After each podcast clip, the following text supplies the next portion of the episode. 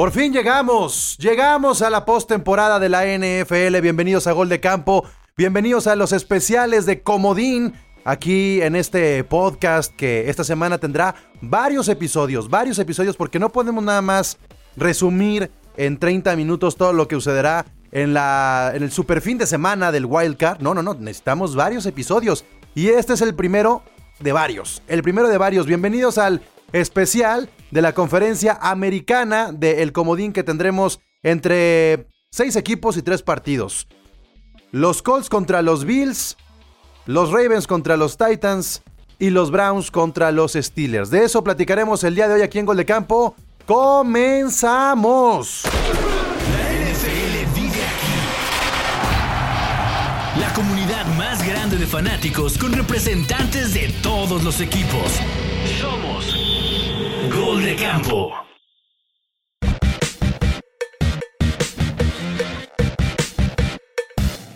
Y como cada episodio de este podcast me acompaña un roster, una selección de representantes de los 32 equipos, hoy me acompañan 5 personajes. Está Charlie de los Ravens, está el chef de los Colts, Alemán de los Browns, eh, Paco, Paco Herrán de los Steelers. Y hoy se metió, a falta, a falta de los representantes restantes, se metió Sixto de el... ¿Cómo es Sixto? ¿El what the fuck? ¿O cómo era el...? ¿Cómo son el, las siglas? El what the fuck team. El what the, what fuck. the fuck happened. El fuck. Ok, cierto, cierto. Entonces, Pero ahorita, esta, esta media hora puedo, puedo ser parte de los titanes. Imagínate que soy titán. ¿en serio quieres ser titán? O sea, ¿te, te gustan estos? Los Esta media hora sí, ese equipo es el que más me gusta de los que pasaron. Bueno, está bien, está bien, sí, sí. Sí. Te la, te, la vas a tener que fletar, te la vas a tener que fletar. Este. Después de venir de un 7-9 debe de encontrar un buen equipo, ¿no? Pero es que además están, están los Bills ahí disponibles por- porque no está el Jules. No sé por qué prefiere a los Titanes que a, que a, que a los Bills. Pero bueno, vamos a, vamos a ir Corren, desglosando corren. juego por juego. Este, nos vamos a ir por orden cronológico de aparición de, de la agenda del fin de semana. Y vamos a comenzar con el partido entre los Colts y, y los Bills. Y antes de que, de que hable Chef, representante de los Colts, quiero que hable Paco Herrán sobre este juego que en teoría deberían de ganar los Bills, pero que también los Colts, a pesar de la irregularidad, Paco, no es un rival sencillo. ¿Qué onda? Pues mira, híjole, no, no va a ser sencillo, pero definitivamente no creo que la ofensiva de los Colts sea un reto para la defensa de los Bills. Es un equipo explosivo que sí, la defensa de Colts a lo mejor logra frenarlos en algún momento. Pienso que el secreto puede ser la falta de ataque terrestre de los Bills. Creo que es el área donde, donde menos fuertes están.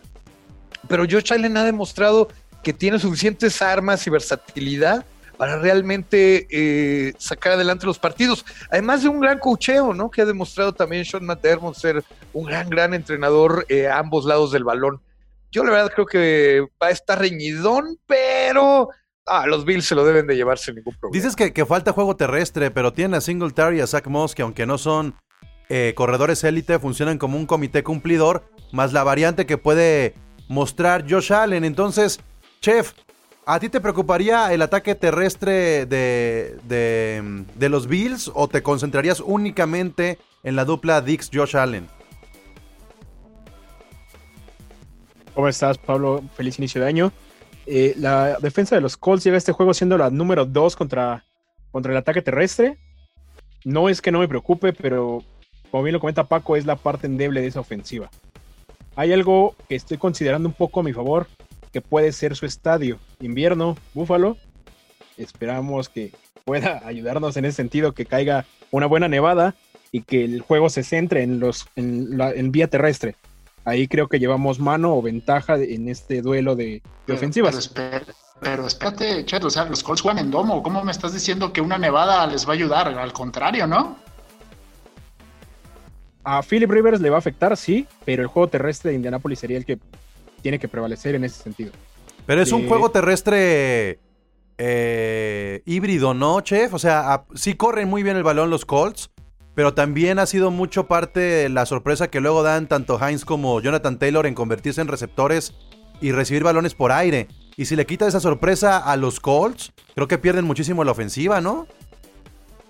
Sí, en efecto, Heinz está convirtiendo lo que en su momento fue Darren Sproles para Philip Rivers. Pero en las últimas seis semanas, seis, ocho semanas, perdón, eh, Jonathan Taylor es el segundo en yardas por acarreo detrás de Derrick Henry. Es el segundo en touchdown detrás de Derrick, de Derrick Henry. Entonces, puede, puede, por ahí beneficiarnos esa parte. La defensiva de los, de los Bills no es de las más sólidas. Es buena.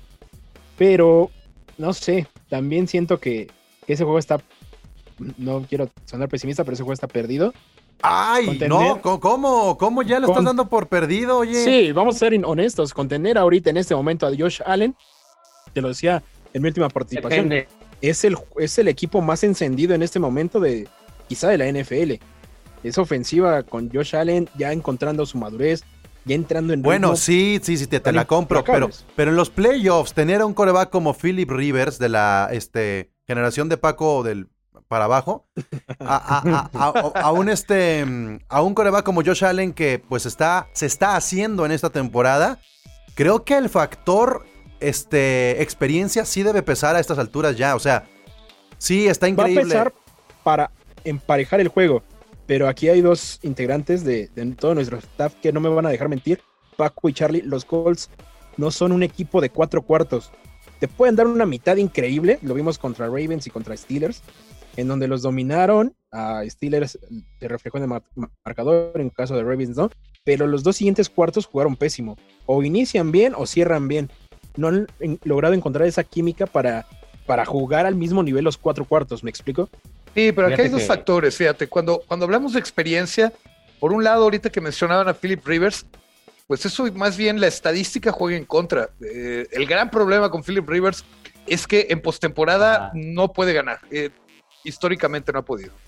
Luego, eh, la experiencia también del lado de los coaches, donde Frank Reich sí creo que es un gran coach que ha hecho cosas impresionantes con este equipo, pero Sean McDermott me parece más creativo eh, y que tiene muchas más armas para jugar y de repente ahí eh, cambiar los esquemas y realmente hacer algo importante. Yo no daría como tan perdido el partido para los Colts, pero sí se ve muy difícil, la verdad. Dice por ahí que si quiere ser mejor debes enfrentar, al- enfrentar a los mejores y pensando en este juego, pues nos toca el rival quizá más fuerte en la ronda de comodines.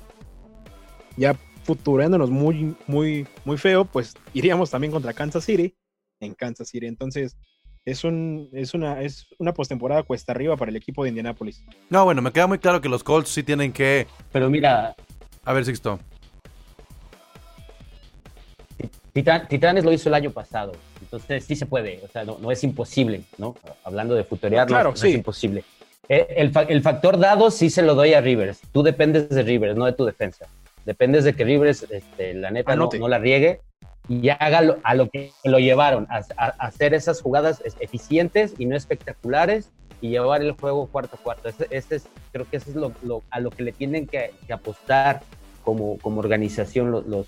Ahora, no sé si está equivocado, Paco, este, y Chef.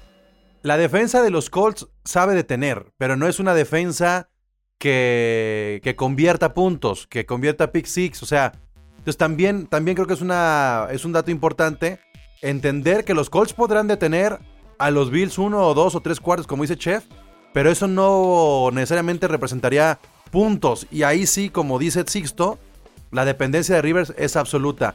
Hay menos armas por parte de los Colts, eh, Chef. Pero, pero, yo sigo viendo a estos Bills en unos Bills que están en un proceso de maduración. Y ahí, ahí yo sí me, pondría un poquito más el volado. Los Bills llegan como favoritos, Charlie. Pero, pues no sé, no sé. ¿Tú, tú, Charlie, crees que puede haber algún detonador que incline la balanza a los de Indianápolis o no? Pues yo creo que todo está en Philip Rivers. O sea, la defensa de los Colts no va a detener totalmente a Josh Allen y a los Bills, pero sí lo pueden contener en ciertas series, ¿no? Entonces va a depender en lo que le pueda hacer eh, Philip Rivers a, a esta defensa de los Bills, que realmente es medianona, o sea, es buena, pero no es elite, ¿no? O sea, no es impenetrable como otras. Entonces, pues yo creo que, que es la prueba de fuego para Philip Rivers. Tanto se ha hablado del Hall of Fame que, que puede ser. Y creo que si llega a ser un buen papel y un par de partidos ganados, aunque no llegue al Super Bowl, podría ser ese, ese empujoncito extra que necesita su carrera para el Hall of Fame. Pero Y- todo y- depende de él. ¿no? Y si no, creo. pues que se aviente otro hijo. No, no, no ven, no ven, no ven a los Bills un poquito como Baltimore el año pasado, que llegó encendidísimo con un Josh Allen encendidísimo y No. que a la primera de La, cambio la- la- no, la ventaja yo- que veo o la diferencia que veo es que eh, en temporada regular Josh Allen no mostró esa desconfianza al, lanzar- al lanzar el balón. No, yo te voy a decir algo. Hay una gran diferencia entre Buffalo de este año y Baltimore del año pasado. Pero también hay una gran Por- diferencia en los rivales de este año que tuvo los Bills. Esos seis juegos divisionales, en los seis juegos era favorito los Bills. O sea, también tenía a unos Patriotas deshechos, a unos Delfines que apenas estaban encontrando un coreback y que aún así sentaron a Fitzmagic para meter a Tua y a unos Jets deshechos. O sea, los seis juegos divisionales de los Bills hicieron que estuvieran en un 13-3.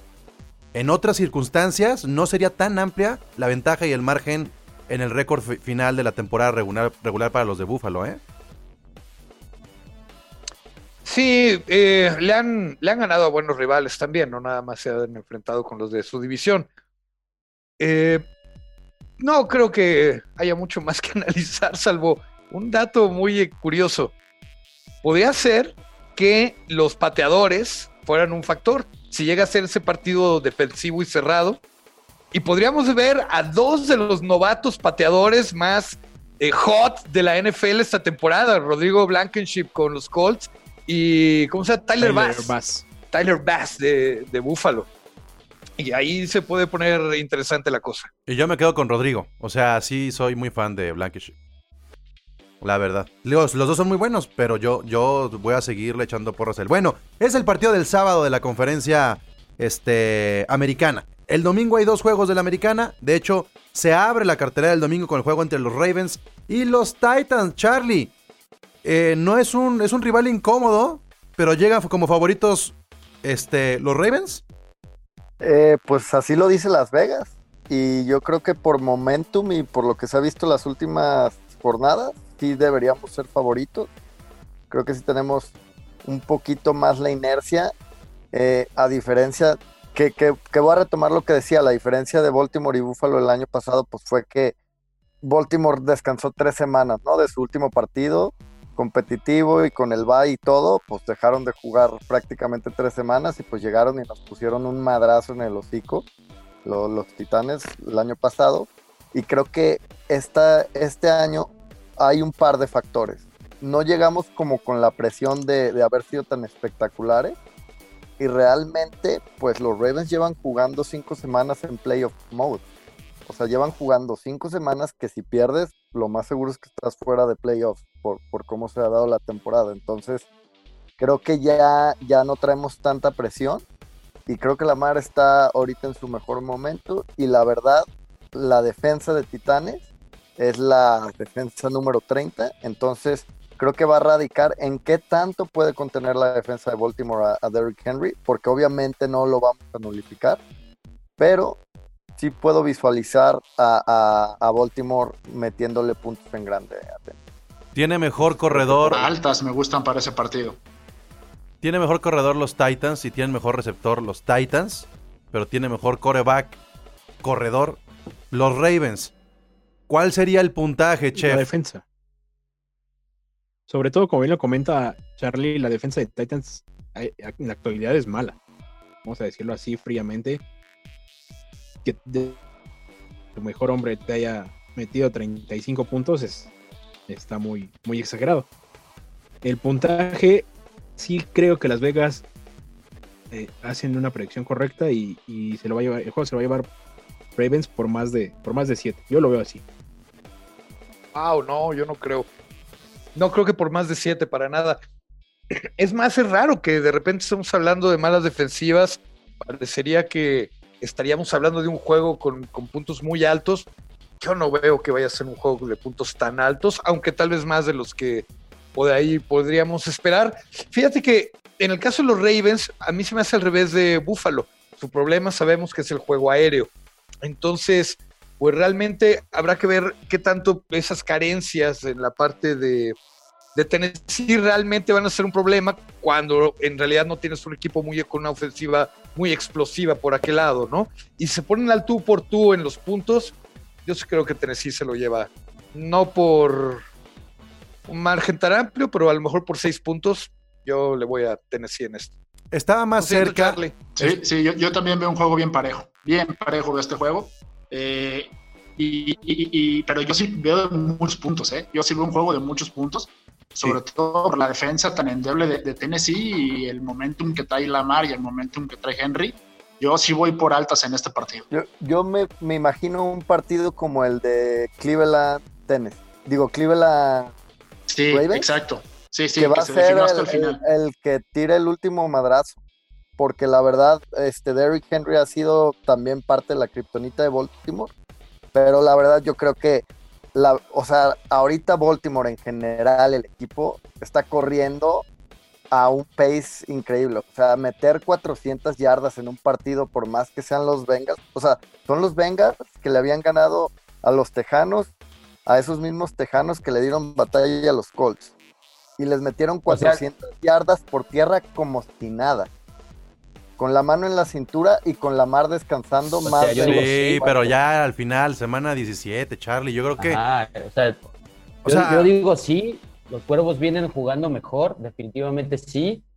Aquí nada más, para mí hay un detalle, tú dependes de la mar que todavía no se ha mostrado en un foro real, que ya lleva dos perdidos, ¿no?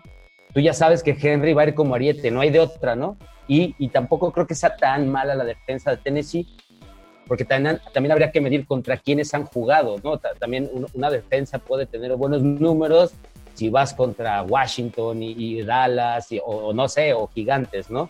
Pero también si, si te pones al tú por tú con uno grande, pues a lo mejor vas a salir golpeado, pero no eres tan malo. A mí se me la hace, se, creo que de- depende se más me hace- la se me hace La injusto. defensa de Tennessee no ha ido contra tan buenos equipos y es la 30 ranqueada.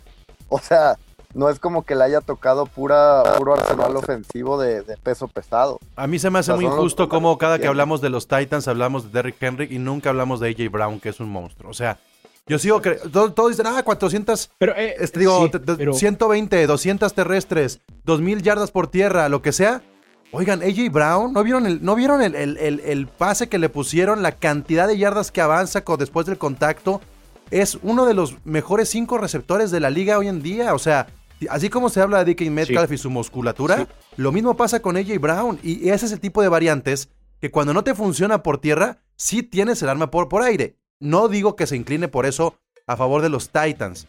Pero se me hace luego muy injusto pensar solamente en un jugador, en un equipo que no es un equipo de un chispazo de temporada, sino que ha sido constante, al menos en los últimos tres años. Sí, de hecho, Pero hace no dos ven se, una- se despachó a, a, a Bill. Exacto. Pero en, en este caso, ¿no ven una constante que de la efectividad de Derrick Henry depende de la efectividad de J. Brown? Estoy hablando con el play action.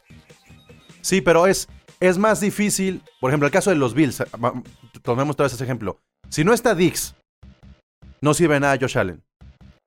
Es muy complicado para los Bills si no funciona Dix que puedan ser efectivos al ataque. En los Titans no pasa eso. Si no funciona Henry, tienes a Jay Brown. Si no funciona Jay Brown, tienes a Derrick Henry. Y creo que los Ravens no tienen ni a un te- este, corredor como, como, como Henry, ni a un receptor como AJ Brown. Entonces, mientras Lamar salga en un buen juego, están adentro. Si sale en un pésimo juego Lamar, como ha sido en el 30% de la temporada, puede aparecer ese Lamar de, de playoffs que, que se le complique el partido y esa dependencia del coreback no No más existe. que, ojo, ojo, eh, porque a- aquí, y, y- y- y perdón, ahí yo hasta voy a defender a Lamar y Charlie sabe que yo siempre le he tirado, pero la NFL se gana jugando bien en diciembre y en enero, y creo que Lamar y los Ravens son los que vienen a lo mejor un poquito más al alza, mucho más que Tennessee. Entonces, en ese sentido, yo creo que se van a llevar el partido los cuervos y pues, vamos a ver ahí qué pasa con Henry. Lo de AJ Brown, totalmente de acuerdo. O sea, el, cabrón es un monstruo. Pero yo no creo que sea tanto por lo que deje de, eh, haga o deje de hacer Henry. Yo creo que el talento de Brown es auténtico y haga lo que haga, eh, Tannehill lo va a estar encontrando constantemente. Y sí, las jugadas que hace son impresionantes. Un playmaker de pri- Mira, es que yo creo que ese ha sido el secreto del éxito de los Titans, ese, ese one-two punch, ¿no? Ya sabes que voy a correr con Henry y cuando no voy a correr con Henry voy a, a tirar por aire y las dos son armas poderosísimas para cualquier defensiva de parar. De Ese alto va a ser un gran yardaje. Y de harto yardaje. Mientras que por el lado de los Ravens, sí veo que algo ajustaron su sistema, sobre todo el partido- después del partido de los Steelers, que realmente jugaron muy mal para mi sorpresa. Yo me esperaba un partidazo muy cerrado y realmente salieron muy mal. De entonces para acá sí vi que ajustó algo en el sistema Harbaugh, gran entrenador con toda la experiencia del mundo, pero yo no sé si realmente eh, eh, eh, dentro de sus armas tenga esa versatilidad a tanto a la ofensiva como a la defensiva para realmente poder hacer más puntos que los Titans en un partido de playoffs. Yo lo dudo. Pues yo, yo, yo creo que Pablo le dio al clavo. Si Lamar sale a jugar como ese 30% de partidos asquerosos que ha tenido esta temporada, no tenemos oportunidad. Y si Lamar sale a jugar como ha jugado este diciembre, no tengo duda que podemos ganar el partido por más de Y es algo de lo que te das Y cuenta en el primer tantos cuarto. Charlie. O sea, Lamar no es un jugador que, ay, después del medio tiempo se encendió. Es un jugador constante en un juego. Tiene un mal primer cuarto. Es muy difícil que se levante de un mal arranque Lamar Jackson. No es Patrick Mahomes. O sea, eh, eh, no es de malos cuartos, es de que- a malos menos que tire el juegos. miedo a medio partido. Al- ah, exacto, ¿no? La pócima de Michael, Sí. Jackson- de Michael Jordan. O la de Michael Jackson también le podría funcionar. Bueno, este, vamos al último juego de esta conferencia este, americana. Es el de las 7:15 del domingo.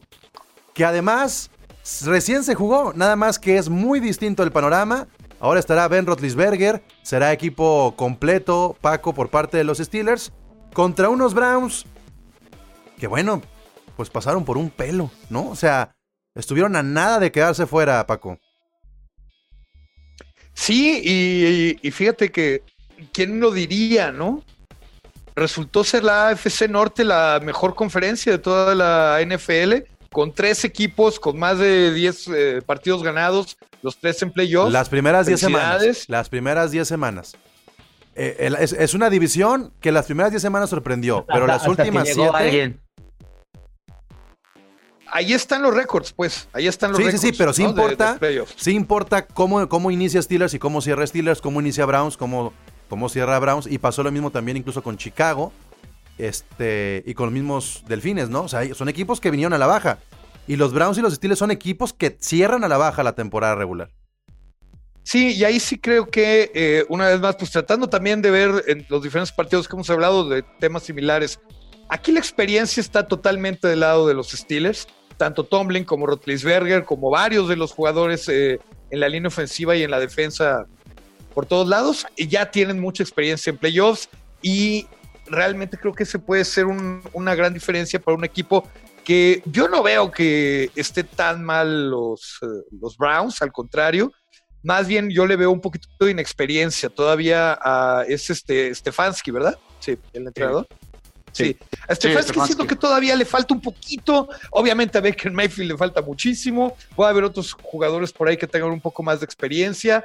Eh, pero bueno, aquí en lo que hablamos de ahora de las armas, el tándem de Chubb y de Karim Hunt que tienen los Browns, híjole, a mí sí me da miedo. A mí sí me da mucho miedo esos dos.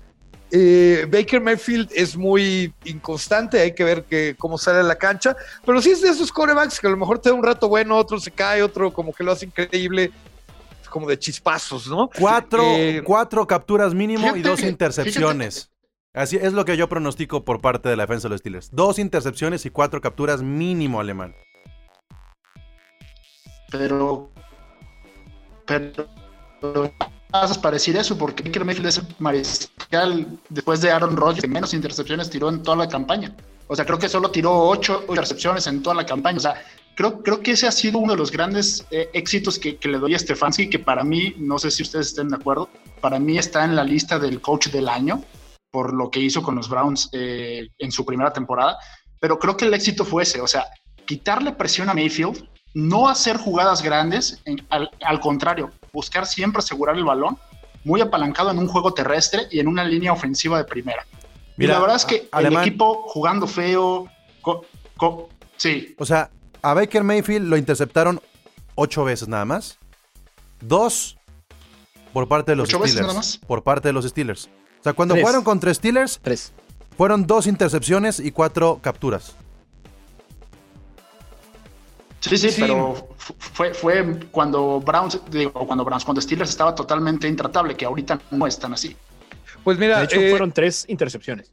Bueno, aquí, aquí yo, yo veo dos y, y fueron 119 yardas aéreas. 119 De los- de los tres yardas juegos- contra los Steelers. de los tres juegos de la AFC, este creo que es el más incómodo a mis ojos porque son rivales divisionales. Exacto. Y, y- y ahí, ahí es donde, donde no puedes apostar. Es, es mejor organización pensando en, en- en experiencia Steelers, sí. El momentum lo tiene Browns porque ya pasó y, y se los despachó hace una semana. Es diferente, van a jugar en Pittsburgh. En los dos lugares hace frío, pero al, al- al ser un, un juego divisional, es de los tres, creo que es el más incómodo. Es donde sí está muy- muy- para mí muy difícil No, decir va a ganar y- tal cual. Y, y sabes qué, o sea, yo creo que algo que siempre le ha dolido a los Browns desde hace muchísimo es el tema de la mentalidad. Y yo lo decía, el juego contra los suplentes de Pittsburgh era un partido en el que yo esperaba que los Browns sufrieran y que incluso pudieran perder el juego. Ahora, contra todo el arsenal de Pittsburgh, de visitantes, en playoffs, los Browns no tienen nada que perder y aquí es donde de verdad eh, el tema de mentalidad y la presión eh, va a estar en contra de Pittsburgh y a favor de los Browns, que van a salir relajados, sin presión, sin nada que perder y a lo mejor encontrando su pico de juego como lo hicieron en ese juego contra, contra Baltimore hace, hace tres o cuatro semanas. Sí, sabes que yo estoy de acuerdo contigo, Alemán. Por supuesto que la presión está del lado de los Steelers. Afortunadamente es un equipo que está acostumbrado a la presión, como digo, toda la experiencia del mundo. Y, y también creo que puedo señalar que la defensa de, de los Steelers se ha recuperado después de que perdieron a hombres muy clave en los últimos partidos. Bueno, Bob, Bob, Dupree fue terrible haberlo perdido. Era junto con TJ Watt los linebackers que mantenían ahí eh, la zona corta y que atacaban muchísimo a los corebacks. Alex Highsmith, después de cuatro partidos, ya está integrado en el equipo, ya está jugando muchísimo mejor. Han recuperado otras piezas bastante importantes de la defensa. Y yo creo que se va a volver a ver esa defensa dominante. Nada más espero que la ofensiva esté al tiro, porque la verdad, esa línea ofensiva, madre mía, a mí es que me, da miedo cada que se entra en el balón, porque de verdad eh, le, le, llegan a Rotlisberger a cada rato, no está nunca cómodo, no es un coreback muy móvil. Entonces, si no tiene esos dos, tres segundos para lanzar el balón, eh, lo van a tener problemas porque aparte los Steelers no han podido correr cómodamente no, y, todo el año. Y, y, la defensa secundaria de los Browns es una verdadera blasfemia, una patada eh, bien dada, porque de veras, o sea, desde que no está Denzel Ward, fíjate, o sea, Mason Rudolph nos hizo tres o cuatro pases de más de 40 yardas con una facilidad increíble, entonces, si no está Ward, de por sí con Ward la secundaria es muy mala, entonces, si no vuelve a jugar, yo sigo ahí, ven, eh, con Juju y con este otro novato, se me fue el nombre del novato. Claypool. Eh, Claypool, Claypool. No, nos van a hacer pedazos. Eh, todas las jugadas de tercera las van a compartir. Yo he visto, yo he visto mejor, Paco, al otro receptor, a este... Deontay Johnson. Johnson. Deontay Johnson a mí me parece uno de los receptores que mejores rutas corre y qué bruto, qué manos tiene, la verdad, sí, ay, a mí me ha dejado sorprendidísimo. Lo que piensas. Ay, es que esas manos, ay, ay. Sin guantes. Una baja súper importante para Browns es lo que salió hoy de Oliver Vernon, que se rompió el talón de Aquiles, sí, me parece. Sí. Entonces, como toda esa presión que le puede llegar a, romper a Ben Roethlisberger con Miles Garrett y, y Oliver Vernon, pues ya ahora sí que se cortó un 40%. Disminuido, ¿no? disminuido bastante. Sí, sí porque la, la, clave era esa. La clave es pegarle a Rotlisberger. Forzar el error.